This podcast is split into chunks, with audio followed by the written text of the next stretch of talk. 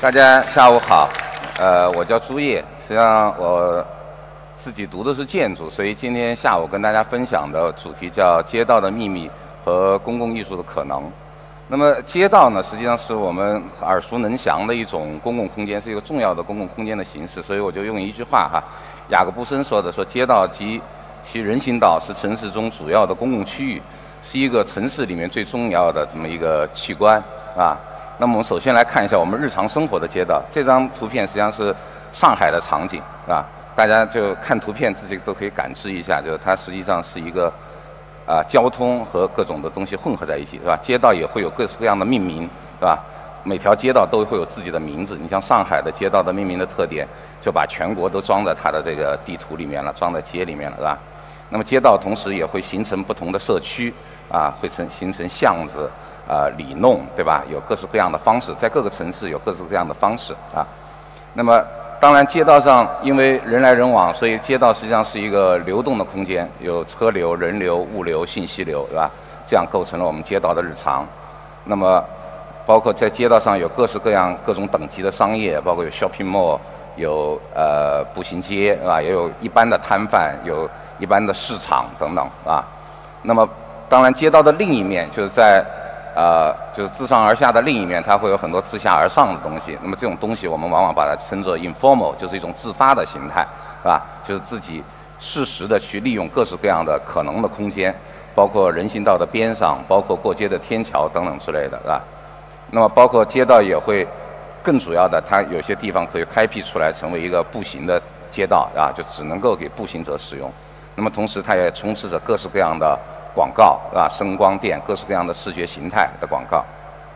那么街上面还会有各式各样的信息，也会有各式各样的自发的信息，是吧？大家看到有各种招租的啊，甚至留言啊，也包括有跟以前的传统有关的。那么街道同时它一定是有等级的，因为我们的城市空间本身它就已经是有等级的这么一个空间，是吧？各种城市在发展的过程中，它自然的就形成了这么一个梯度。同时，街道也需要不停的日常的清洁，所以它是一个日常的公共空间。我们看到是吧？啊，更多的呢，在街道上面，我们看到会有小朋友，有不同的年龄的人都在使用街道啊。小朋友有可能把它当做一个游戏的地方，啊，当做一个游戏玩耍的场所啊。那么，包括我们，啊，老年人他也要利用街道，啊，他们要在街上。公共的进行交流和交往，是吧？去聊天，大家也会去逛街，是吧？大家包括很多同学们谈恋爱，是吧？老在校园里待着不是事儿，得去逛街，啊。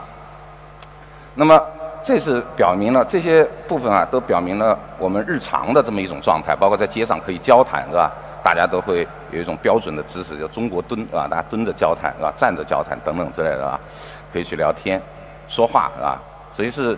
包括街上也是累了，你就可以在街上休息，是吧？实际上也有这样的可能。如果没有这种可能，你就去利用街上的其他的设施，你去休息，是吧？就是人的，所以大家看到在街道上，实际上是人的身体跟它的关系是最紧密的，是吧？因为毕竟就是我们的人，我们自己在使用这个街道是这么一种状态。所以除了有白天之外，还有夜晚，是吧？在夜晚我们可以看到更多的街道的状况，实际上是在白天日常情况下看不到的。这是我们日常的这么一个部分。但是我们的城市发生了什么变化？这是一一年的数据啊，现在已经我们的城市化率已经到百分之五十三的左右了哈，甚至更高。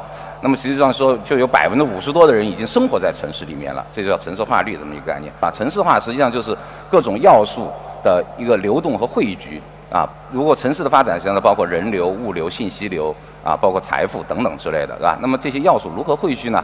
实际上是通过差异的制造。因为中国以前的在前三十年的基础是一个很平均的那么一个状态。那么这样一个差异化制造出了我们今天的城市，是吧？有各式各样的城市群，最主要的在长三角、珠三角、环渤海啊这样的地方。那么也会在城市里面，为了发展公共交城市交通，是吧？城市越来越大，那么就修了很多的环，是吧？像北京修到六环了，是吧？那么这样一来，实际上我们以往的生活模式就被打破了。那么这个打破是什么呢？就是以往在计划经济时代，中国的大家的生活模式呢是什么？是叫做单位模式，就是说你的工作地点和你的居住地点是合一的，是吧？大家住在一个大院里面，啊，大家的公共生活是在别人的监视和观察之下的这么一个公共生活，是吧？在这个大院里面什么都有，啊，什么医院，啊，从小学、幼儿园，啊，到食堂，到电影院。啊，到游泳池等等都在这里面解决，是吧？但是大院的这个东西实际上是随着进这个商品社会到来，在中国这种模式是被解体的啊，这种空间模式是解体的。那么取而代之的，大家看到就是这样的一个小区，是吧？而且这种小区其实尺度规模都非常大。呃，一九九八年之后，其实中国就大面积的进入了这个住宅商品化的时代。那么大家看呢，这是各地不同的这样的小区，是吧？左边的这个黑的都是国国外的啊，但实际上是街区。大家看这个概念是街区，是吧？这同比例的图。右边是我们中国的小区，而且我们可以看到这种小区实际上是封闭式的吧，对吧？而且是资本准入式的，所以它是有门禁系统的。于是这么一来，这么大的一个区域就只有一到两个入口。而且平时其实大家如果不是在这儿居住的人就不会去，是吧？那么实际上中国的这种住宅商品化，实际上就使得原有的这么一个城市的机理，哈，像这种像左边那种有街区的机理，实际上是得到了实际上是一种破坏，而且这种居住区跟城市的关系实际上是显现出一种消极的关系。那么另外一个呢，这么一种住宅商品化，从九八年以来，住宅商品化带来一个变化，就叫做这主要的就是居住地和和这个工作地的这么一个分离。这么一分离之后，那么也促使另一个消费的发生，那么就是买车，对吧？那么这个城市就开始不断不断的就涨起来了，啊，包括在这样一个小区里面，大家住的的，你也不认识你的邻居是谁，是吧？在以前大院模式里面，你都认识，啊，张三李四王师傅啊，隔壁王师傅都是认识。但是在新的这个小区里面，你可能住了很多年，不知道隔壁邻居是谁，你知道的只有一件事情，就是他。他可能经济水平跟你差不多，因为他能够用同样的价钱跟你买你们家差不多大的这么一个房子，是吧？住在你旁边。所以我们看看这里面几张图啊，这是重庆的变化啊。那么四四年的重庆和九三年的重庆，这个城市在慢慢的发展，是吧？中间的那块是渝中区啊。那么重庆城市因为是夹在山里面，两个山谷之间，所以它是先南北涨啊。从九七年直辖开始，它就开始南北涨。那么慢慢的逐渐到了一二年的时候就。一直膨胀，膨胀到后面甚至超出了这个，因为公共交通的可能性啊，它打通了隧道，一直就涨到现在的大概的一个这样的模式。但是在这样的一个模式里面，实际上最主要的增加是什么的增加呢？最主要的增加是车型体系的增加，因为城市网络态的铺张哈，或者说它的扩张，它首先是把这个车型的网络可达性先去完成。所以看到这个是亚牛的一组照片，叫这么近那么远，啊。就我们看得很近，但这个城市实际上是为车服务的，啊，但是车离我们的身体是很远的，因为车是把我们的身体包裹在里面的一个东西，是吧？我们就住在这样一种很很像模型一样的景观小区里面，是吧。那么，于是有一次我自己呃去西班牙啊，这是巴塞罗那的一个图啊，中间绿色的那条路叫兰布朗大街，于是我就第一次去，我要是第一次去西班牙，但是去西班牙的时候，当这条街的识别性非常高。啊，识别性非常高的时候，实际上，实际上我就获得了一个锚点啊，这是凯文林奇在他的城市意象里面提供的一个概念，是吧？等于说我有第一个识别点，我就把这条街当做我的一个整个的识别点。这个街为什么不一样呢？大家看左边这张大图是这条街啊，这条街是把汽车的车型挤在两边的啊，两边只能通通单行的通车，单向通车，然后中间的整个的地方实际上是给大家步行的地方。那么步行的地方上面有咖啡厅啊，那包括有有些餐饮，有书报亭，有休息的椅子，等于这条街的整个的中间这么宽的地方，就像一个公园一样，包括旁边还有市场。等等之类的，所以这条街就成为我第一次作为一个外地陌生人到那里非常好识别的一个地方。于是我围着这个广场在旁边转圈儿，啊，那么怎么转我都能够找回到这条街上来。于是也就不会迷路，很快的就建立了一个对陌生城市的这么一个熟悉感，是吧？这个实际上是作为每一个人都会通过他的感知去了解一个公共空间、了解一个城市的一个方式，是吧？是通过街道去了解的，对这个地方。所以在这个兰布朗大街的两边还有非常多的这样的一个呃，因为街道跟街道一汇聚，就会形成小的拐角、小的广场这样的地方，是吧？有很多这样的广场可以驻留，驻留了我转一圈儿，哎，又回来了。转一圈又回来了，所以我也不怕自己迷路，是这么一个状态。于是我就在想，因为我毕竟是个游客嘛，那么而且那条街是条旅游的街，那么巴塞罗那其他的街道是怎么样子呢？于是我那些天就又在城市里面转，我发现他们的街都很有意思，因为他们的街特意的设了很多的社区的这种慢行街道，也就是说单向是可以快速通车的，在另一个方向是慢行的。然后他们的方式实际上很像缩小版的兰布朗大街，也就是说把公共空间给放在马路的中间，然后旁边是缓行的通车。那么这种方式，我突然感觉到好像不大一样，因为我作为一个步行，我只会步行，是吧？那么也没有在那边开车。那么我觉得哎，好像我的身体在这里觉得很舒服，因为这个不需要别人告诉我，是吧？那么我作为我个体，我在里面游游逛逛，我觉得非常的爽，就这么一种感觉啊。于是我回想我自己的家，我自己家在广州，是吧？我觉得在广州就很麻烦，是吧？在广州，我们家旁边有一个体育场叫燕子港体育场啊。那么尤其到了晚上，大家找不到其他的公共空间，于是这个体育场实际上是大家都在里面走路，是吧？尤其当我当了爸爸之后，我基本上只要有空，晚上也推着小孩在里面走。基本上在这个体育场里面晚上是没法跑步的。也就是说，实际上在我们城市里面，这个公共空间是基本上缺失的。还有一个我愿意带孩子去的地方，实际上是一个商业空间，是吧？在我们家旁边叫万科里有一个比较多的地方。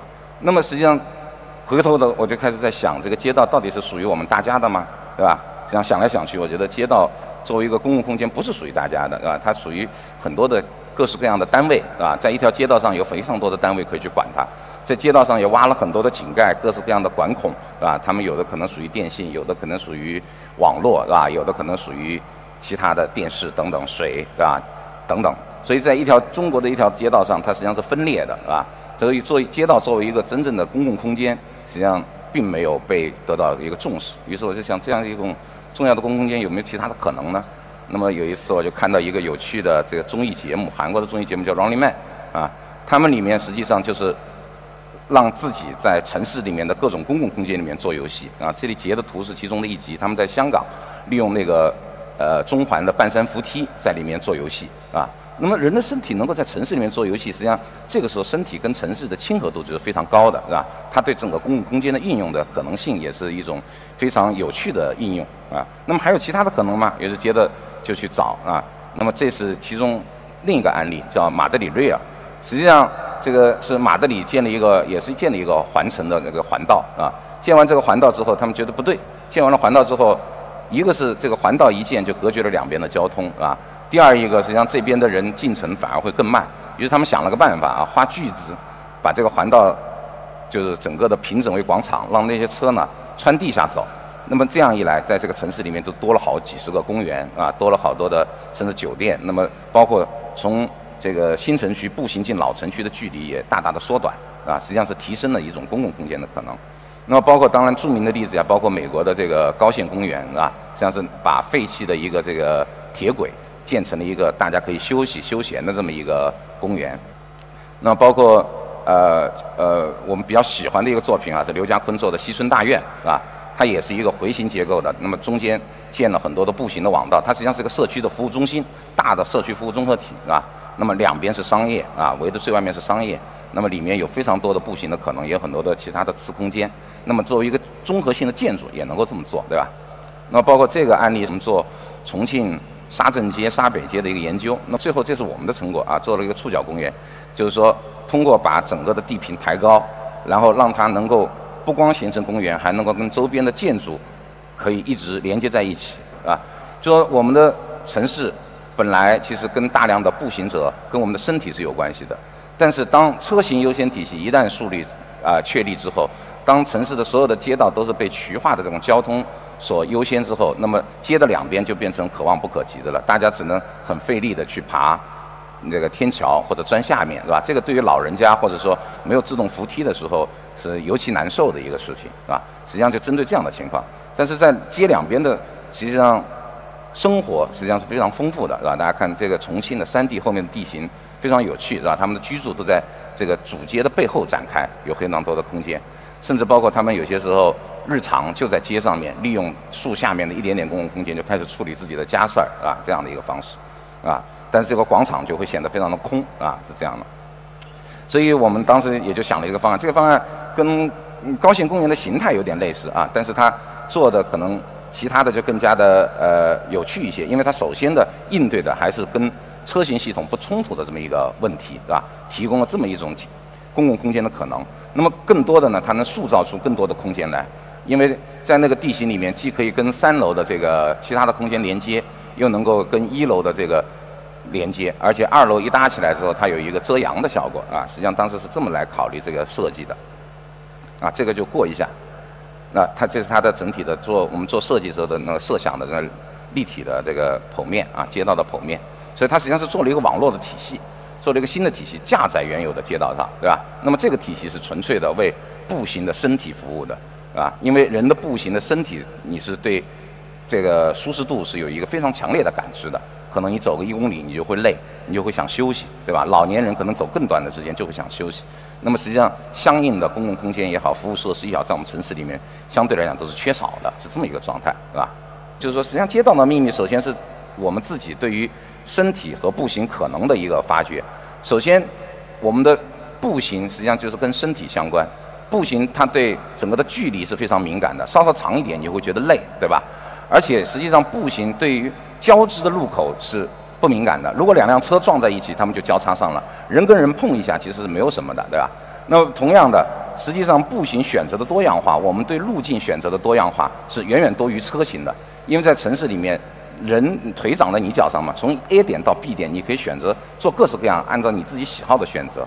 那么这个时候就会形成路径，让我们看到中国的园林，往往也是因为路径的多样性，使得它变得非常的有趣，是吧？还有一点就是说，我们的步行实际上是对于细微的形态是非常敏感的，对于地板地板上的各种材料，对于包括对于建筑的这些呃贴面的外面的材料，建筑物里的材料都是非常敏感的，是吧？那么还有就是说，整个的步行的门槛非常的小，是吧？所以未来我们设想，其实对步行的这种城市的网络系统，其实应该有更多的可能性，将它塑造为啊，或者说更多的公共的。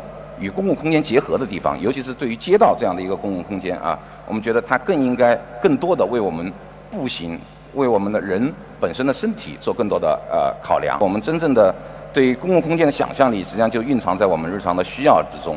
那么，公共艺术的可能性也在我们的日常生活之中。谢谢大家。